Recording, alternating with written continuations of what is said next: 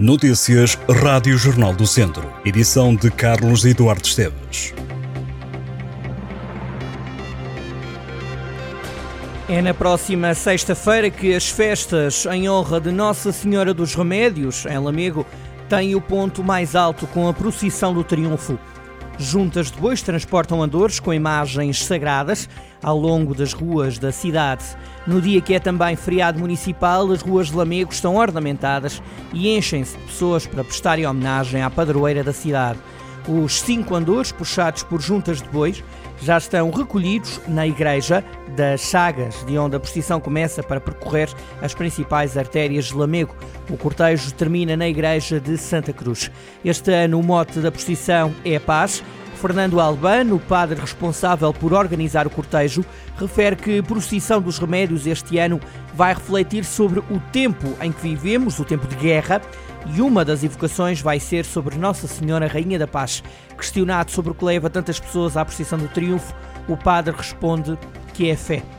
O presidente da Câmara de Lamego, Francisco Lopes, realça que os bois são acompanhados por veterinários municipais e que vão percorrer Lamego com todas as questões de segurança e de bem-estar. Antes da procissão do triunfo, há a Batalha das Flores, que decorre esta quinta-feira a partir das quatro da tarde, as festas em honra de Nossa Senhora dos Remédios terminam no sábado, dia 9 de setembro.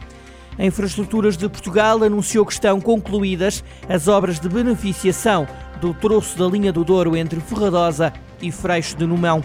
O investimento rondou os 6 milhões e 700 mil euros. O troço de cerca de 15 quilómetros serve os concelhos de São João da Pesqueira e de Vila Nova de Foscoa. A obra substituiu as travessas de madeira por travessas de betão, a substituição de carril e transformação de barra curta em barra longa soldada. Anita Ribeiro e Mónica Falé são as primeiras atletas da equipa de futebol feminino do Académico de Viseu. A equipa estreia-se esta temporada nos campeonatos profissionais. Anita Ribeiro tem 19 anos, é meio-campista, chega do Clube Albergaria, que está na primeira divisão de futebol. Mónica Falei continua em Viseu, mas troca o Viseu 2001 pelo Académico. A atleta de 27 anos é defesa. Para a primeira temporada do Académico no feminino, o clube vai atuar na terceira divisão nacional. Os adversários numa primeira fase da competição já foram revelados.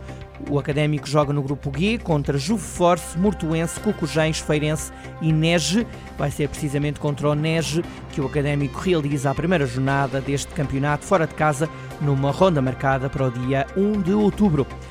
Laurinda Lopes fez história no futebol, foi a primeira mulher a apitar um jogo de futebol na Europa e a segunda a nível mundial. Laurinda morreu em 2019 e quatro anos depois, vários amigos da antiga árbitra vão juntar-se este sábado no campo 1 de Maio, em Viseu, para um torneio de homenagem. A carreira de Laurinda Lopes na arbitragem começou em 1978 e durante 36 anos esteve nos quadros da Associação de Futebol de Viseu. Além de apitar jogos de futebol, ajuizou encontros de futsal e foi no futsal que esteve até aos 55 anos de idade. A bola vai girar para lhe prestar tributo. Participam Viseu e Benfica, Sport Lisboa e Nelas, Penalva do Castelo e veteranos de Viseu. Luís Lopes, viúvo de Laurinda Lopes, refere que foram equipas que homenagearam a antiga árbitra em vida. No evento está confirmada a presença de Fernando Ruas, presidente da Câmara de Viseu, e marcará também presença o presidente da APAV, Luís Gonçalves. A fadista viziense Mara Pedro vai cantar o hino nacional e o Viseu Senhora da Beira. A bola começa a rolar às 3 da tarde. Na agenda estão quatro jogos. Os primeiros dois encontros apuram as equipas para a final e há também um jogo para atribuir terceiro e quarto lugares. Todos os participantes recebem o mesmo prémio.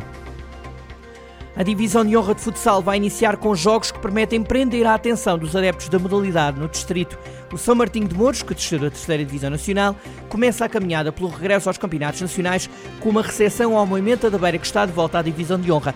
O Pedreles ficou em segundo lugar no campeonato maior do distrito de Viseu na época passada, vai até Rio de Moinhos para começar a defender o estatuto de um dos principais candidatos ao título. Quanto aos gigantes que terminou o campeonato em terceiro lugar na época passada, recebe o Sinfãs Futsal na primeira jornada do campeonato.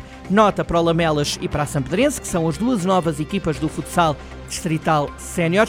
O Lamelas vai a Tarouca, a Sampedrense fica de folga. São 13 equipas que vão jogar a divisão de honra de futsal masculino.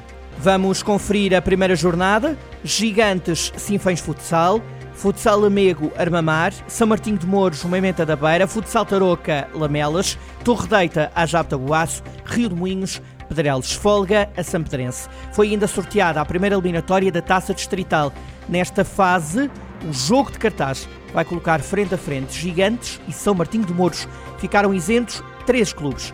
Vamos conferir os jogos. Taça Distrital, primeira eliminatória, Pedreles Armamar, Moimenta da Beira Heróis da Aventura, Ajab Tabuaço Torre Deita, Gigantes São Martinho de Mouros e São Pedrense Futsal Tarouca, Isentos, Lamelas, Lamego e Rio de Moinhos.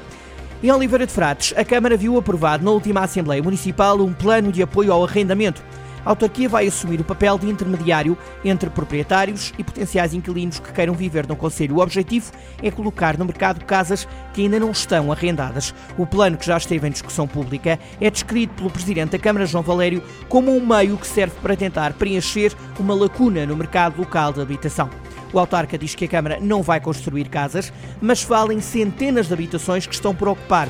Com este novo programa, diz o autarca, os proprietários passam a arrendar as casas à Câmara por um período mínimo de 5 anos um prazo que pode ser alargado até 10 ou 15 anos. As pessoas passam a alugar as casas e apartamentos a um preço 20% mais baixo em relação ao do mercado, mas ficam isentos de IRS e de IMI. João Valério acrescenta que os senhorios têm a vantagem de ter a certeza de que vão receber a renda no dia, independentemente de a casa estar ou não arrendada ou do intermediário pagar ou não a renda.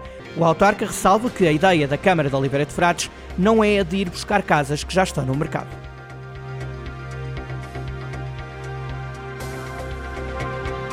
Estas e outras notícias em jornaldocentro.pt.